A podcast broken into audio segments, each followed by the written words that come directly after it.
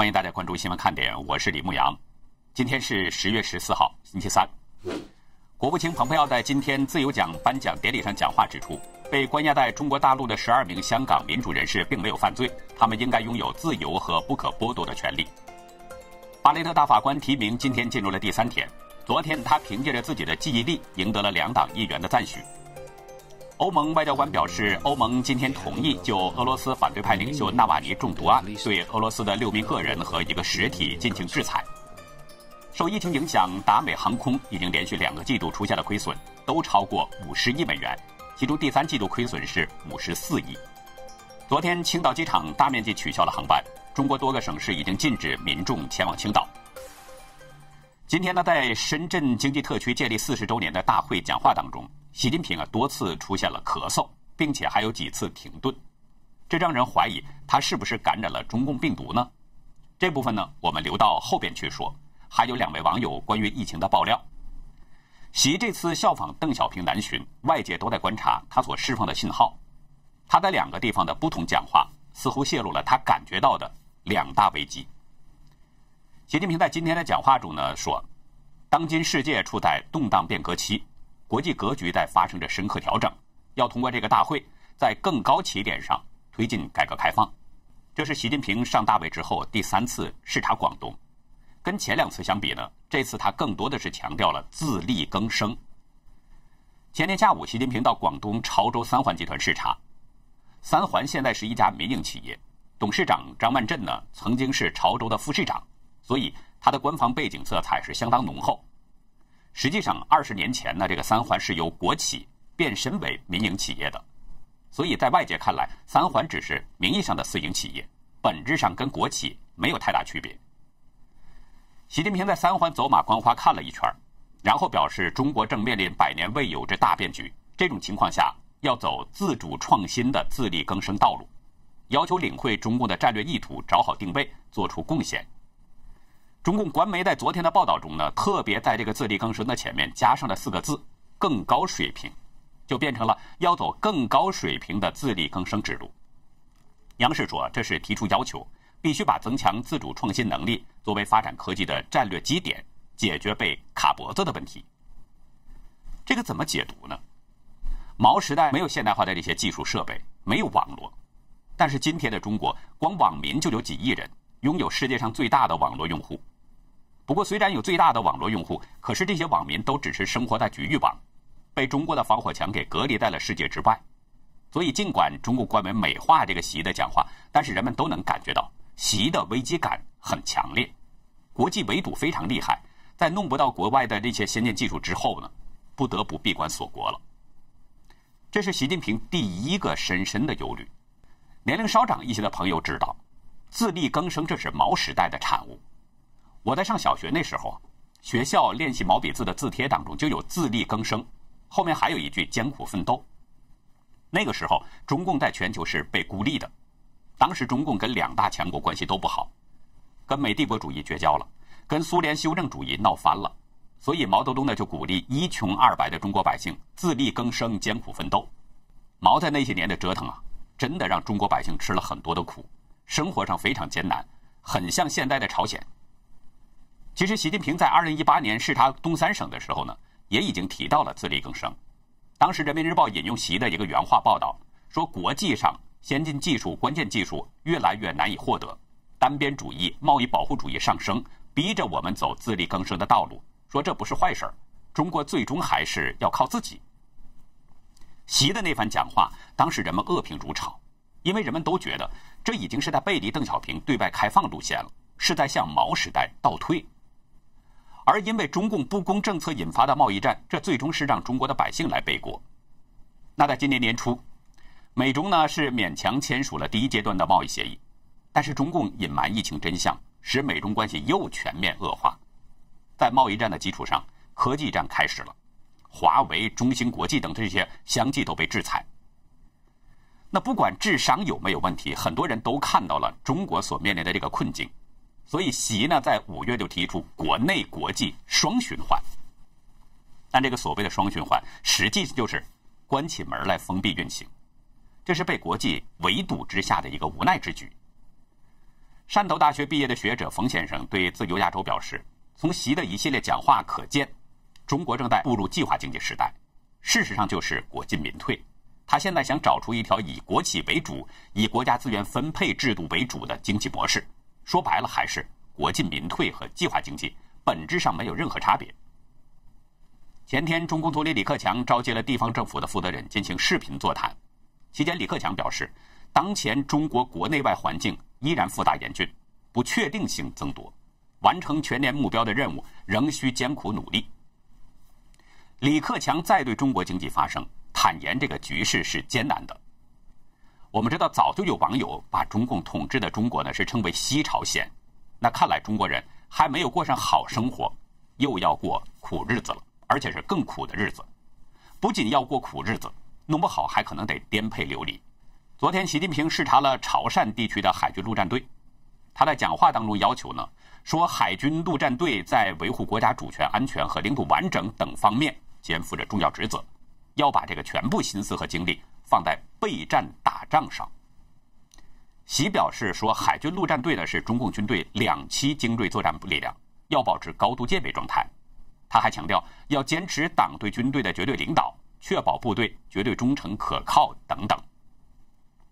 眼下正是台海局势紧张，习近平亲自去关注中共海军陆战队，并且还强调军队要全心备战，这个意味那是比较明显的。这是习的第二个危机感，就是美中之间可能会发生冲突，而美中冲突的这个导火索很可能就是在中共攻打台湾之后引起的。民主人士王军涛认为，习近平现在国内的压力是比较大的，所以他有意要转移矛盾，让焦点转向台湾。现在习近平要打仗的气息比较重，他要提前做一些部署。那这次南下视察海军陆战队基地呢，是要在打台湾方面做一些准备。王军涛表示，习近平好大喜功，在他的任期内一定要打一仗的。他分析，习已经有了伟大的思想家、伟大的政治家称号。如果要超过邓小平，比肩毛泽东，甚至要超过毛泽东的话，那么他还需要伟大的军事家这个头衔。为了这个头衔，一定要打一仗。也就是说，习要求军队全心备战，就是希望中共的军队能在入侵台湾时可以打赢战争。但是这谈何容易呢？习是深深忧虑的。如果真的像王军涛分析的这样，习是一门心思要打仗的话，那么中国百姓要遭殃了。因为中共要武力攻打台湾，台湾就必然会反击。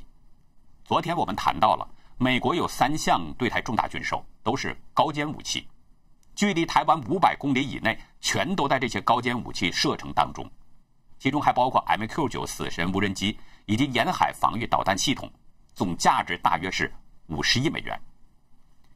如果台湾只使用这些武器，精准射杀中共的领导人的话，那么中国百姓应该不会受到太大影响。但是这些呢，都是在开战之前使用的。一旦开战了，防御的同时，台湾一定会有反击。美国曾经明确表示不会坐视不管两岸交战。美国的导弹拦截技术是毋庸置疑的，那中共发射的导弹就很可能会被美国给拦截下来。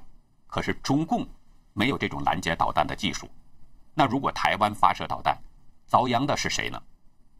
再有，英国、欧盟等多个国家也曾经表态。台湾的安全和他们的利益是息息相关的。如果中共武力犯台，他们也会援助台湾。还有日本，更是把台湾视为安全屏障，同样会武力协防台湾。这样的一种局面，中国那是必败无疑。那么这个时候，台湾会不会趁势反攻大陆呢？这种可能性也是很大的。如果进入到大陆内地去作战，枪炮无眼，防部建筑可能会被摧掉。百姓的性命也没有保障，所以中国沿海地区大片范围的百姓可能都得逃难，过一段流离颠沛的生活。有人可能认为这是好事正好可以推翻中共政权，然后中国人民能过上好日子。也许是这样，但毕竟这种方式会让中国百姓遭受更多的苦难。也许有人怀疑，美国一定会协防台湾吗？这个呢，应该说是确定无疑的。亚洲高级顾问葛莱伊认为，随着中共的军事扩张，美国正在丧失西太平洋的主导地位，迫使着美国重新要考虑与亚洲同盟，尤其是和台湾的关系，对中共采取更强硬的政策。国际战略与研究中心中国事务研究部主席裘德·布兰切特他表示，美中处于长期的竞争环境当中，美国的对华政策应该保持连贯性。他说，只要习近平在台上，这个竞争关系就不会改变。学者们的观点与美国政界的看法是吻合的。就在习强调全力备战前不久，美国的里根号航母打击群前天突然从马六甲海峡掉头，返回了南中国海海域。有中共背景的南海战略态势感知计划昨天发布消息，说里根号在八号进入了马六甲海峡，向西航行，原本是按照这个方向呢要进入印度洋。美军没有说明里根号回航的意图。但是显然与中共的动作是有一定关系的。此前，里根号在南海举行了一个应对大规模伤亡的演习，飞行甲板上有多个救援器具，还有躺在担架上假扮伤员的舰艇人员等等。昨天，美国海军作战部长吉尔迪在一场公开的活动中就直说，在美国海军的长期规划当中，中共才是战略威胁。吉尔迪详细描述了美国海军在未来的二十五年建设蓝图。就是一心针对中共，他说要增加核攻击潜艇和水下无人载具的数量。他引述国防部长埃斯珀的说法，到二零四五年，美国海军至少要拥有五百艘水面船舰和水下舰艇，包括八到十一艘航母、六艘轻量级航母和大约八十艘攻击潜艇。吉尔迪指出，对美国来说呢，中共就是我们的战略威胁，美国海军必须要展现。能够应对的实力，不希望在美国本土发生敌对行动。他说，所以必须要看得更远，超前部署，才能保有强大的威慑力。习近平当然希望中共的军队能够战胜美军，从而攻下台湾。但是美军太强大了，甩出中共军队几条大街，所以习呢是很担心的。攻打台湾可能不但无法取胜，甚至因此会被台湾反攻，丢失政权。有不少人可能看了今天央视的直播了，就是呢深圳经济特区建立四十周年的那个纪念大会，其中习近平是做了一个讲话，但是这个大会啊，有一个诡异的地方，而且习近平也表现出了异常。这个大会呢原计划是上午十点开始，但是不知道什么原因，一直到十点半才开始。按说这种重大的活动，时间定好了以后是不应该有情节变动的。那不知道究竟是出于什么样的情况，造成拖延了半个小时？是不是习近平的身体有问题了呢？有这种疑问，不是我们乱讲话，是因为习近平在讲话当中啊，曾经连续的咳嗽，这很值得怀疑。对这次大会呢，央视曾在 YouTube 上发布了一个会议直播，但是后来又删除了这个视频。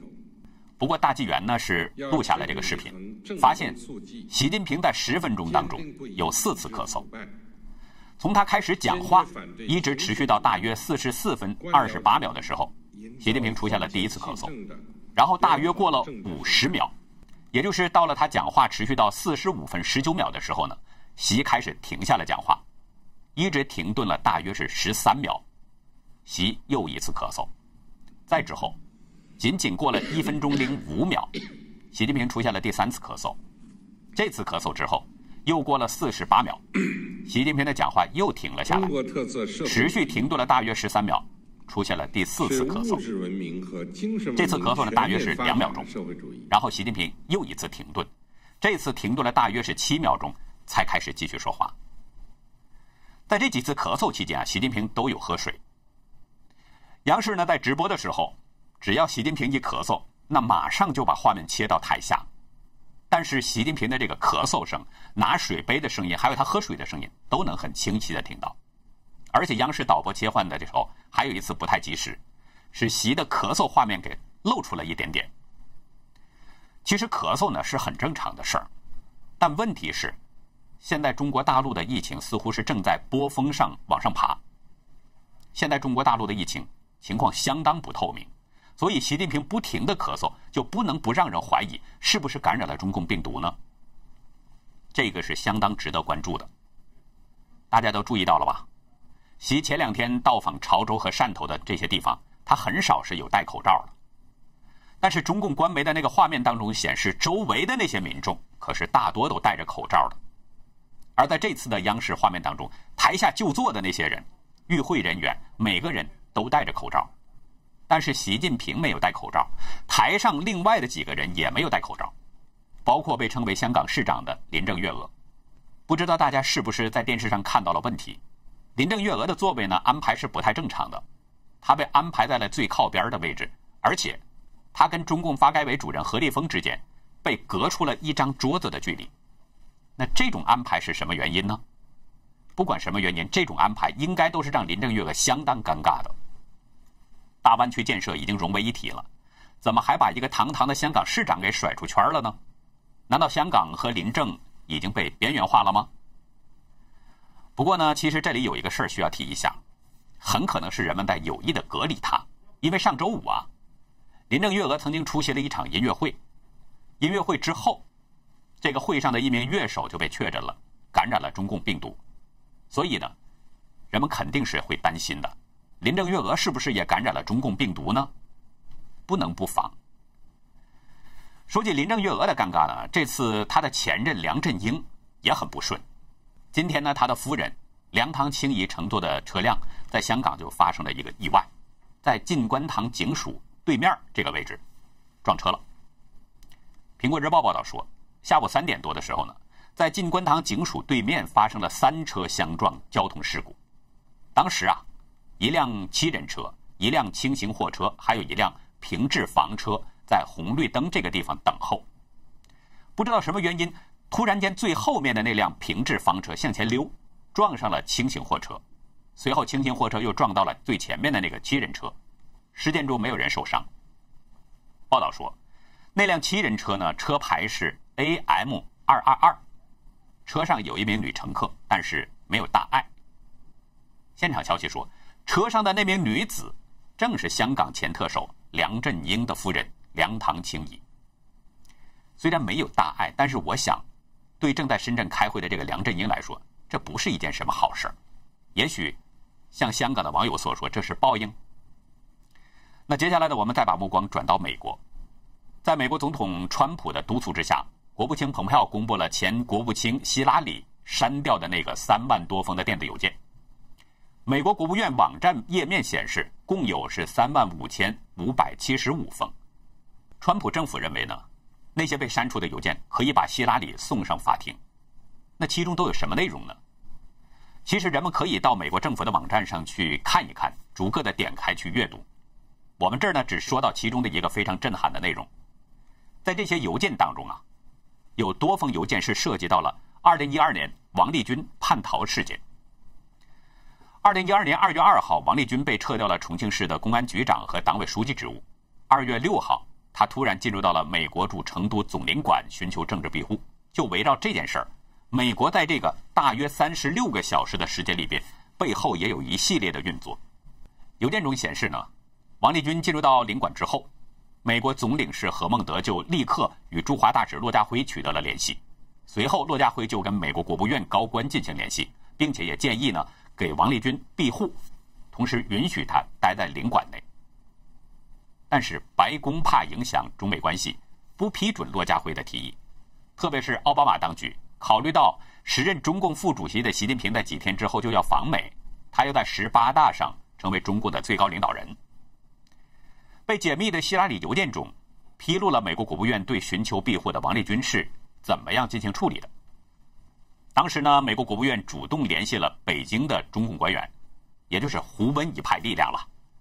后来呢，胡锦涛就派人到重庆，把王立军带回了北京。邮件中表示，二月初，重庆公安局局长王立军在走进美国驻成都领事馆时，他随身携带着政治炸药。而美国在此时对摇摇欲坠的中共起到了稳定的作用。电邮中还解释了奥巴马政府为什么这么做的理由。邮件中说，一些共和党议员抱怨华盛顿拒绝了叛逃者，但这种抱怨很愚蠢。美国的支持作用一直持续到二月习近平访美，他将是中国下一任主席。奥巴马政府对中国的内部动荡保持沉默，因为他认为习近平的到访很重要，因为他看重与带领中国。度过下一个动荡十年的人建立良好的关系，中国需要与美国建立良好的关系。从中方的困境中获取短期利益是愚蠢的，尤其是当中国正在向新的、希望是更加开放的领导层过渡时。有美国媒体说呢，由于当时奥巴马政府错误处理王立军事件，美国错过了能影响中共政局的最佳时机。如果当时允许王立军留在美领馆的话，一定会对中共造成更大的打击。如果再把王立军送到美国，让他在自由世界里面爆料，效果一定会更加震撼。可是呢，遗憾是遗憾，奥巴马当局采取了绥靖政策，拒绝了王立军的避难申请。那接下来呢，我们再来关注一下中国大陆的疫情情况。昨天青岛又新增了六例中共病毒患者，青岛在今早召开疫情记者会，会中指出呢，目前十二例确诊的病例当中。有一例危重型，三例重型，普通型六例，轻型六例。青岛市政府办公厅副主任陈万胜在记者会上指出，截止到今天早上上午的九点三十分，青岛已经采样七百五十万两千七百二十份检体，目前有检测结果的是四百零六万四千一百一十九份。除了已经公开的十二例确诊之外，没有发现新的阳性体检。看当局的说法，患者好像只有这么十几个人。由于信息不透明，所以我们呢不知道真实情况如何。但是我们在前面的节目中已经说过了，有四百多万外地人曾经到青岛旅游，这些人都是被中共给装进了套子，都有危险。今天呢，收到了一位北京网友的爆料，是一位还在北京读高中的同学，他告诉我，有一个跟他有联系的山东烟台人说呢，烟台第三中学。有不止一人出现了发烧、咳嗽等等中共病毒的症状，学校不叫救护车，还把他们赶出校门。但这些人没有办法到医院就医，更没有办法取得中共病毒检测，哪里都去不了。当地中共政府也不把他们列为疑似病例。这又是一个很可怕的情况，因为武汉当初就是有很多感染病例一直不被确认，结果就是被活活的给拖死了。那现在学校对这些人不做处理，却赶出校门，而当局同样不把这些人列为疑似病例，这是要干什么呢？昨天呢，还有一位网友呢向我们反映了另外一种情况，与中共病毒有关，但是呢却是关于有关个人信息被监控的事儿。网友说啊，她的男朋友九月底去过青岛，昨天呢社区人员打过去好几次电话，因为忙所以就没有接听。然后社区人员就找上门来了，恰好当时家里没有人，于是呢，社区人员又把电话打到了网友这里。网友说：“我们现在所住的房子是以我个人名义租的，我们没填过相关的两个人关系的任何东西，居然能找上门来，还打我电话，想想让人不寒而栗。”邮件中说：“按法理来说，个人行踪、关系亲密的人等，应该属于个人隐私，除非为了追查犯罪。”检察官批准并严格限制使用，一个小小的社区都可以随便获得，真是太可怕了。其实呢，我们知道，在中国大陆啊，个人信息早就不是什么秘密了，这些对中共来说都是公开的。中共的各个部门之间，公民信息都是共享的，中共就是通过掌握这些一个个个人的信息，在控制着每一个人。所以在这样的社会环境里边，你想想，真的是非常恐怖。那好，以上就是今天节目的内容了。如果您喜欢新闻看点呢，请别忘记点赞、订阅，并且分享给您的亲人和朋友。这几天呢，人们都在议论江泽民等人给美国三个硬盘的事儿。那这个事儿究竟是真是假呢？在今天的会员区呢，我们就来聊聊这个问题。感谢您的收看，再会。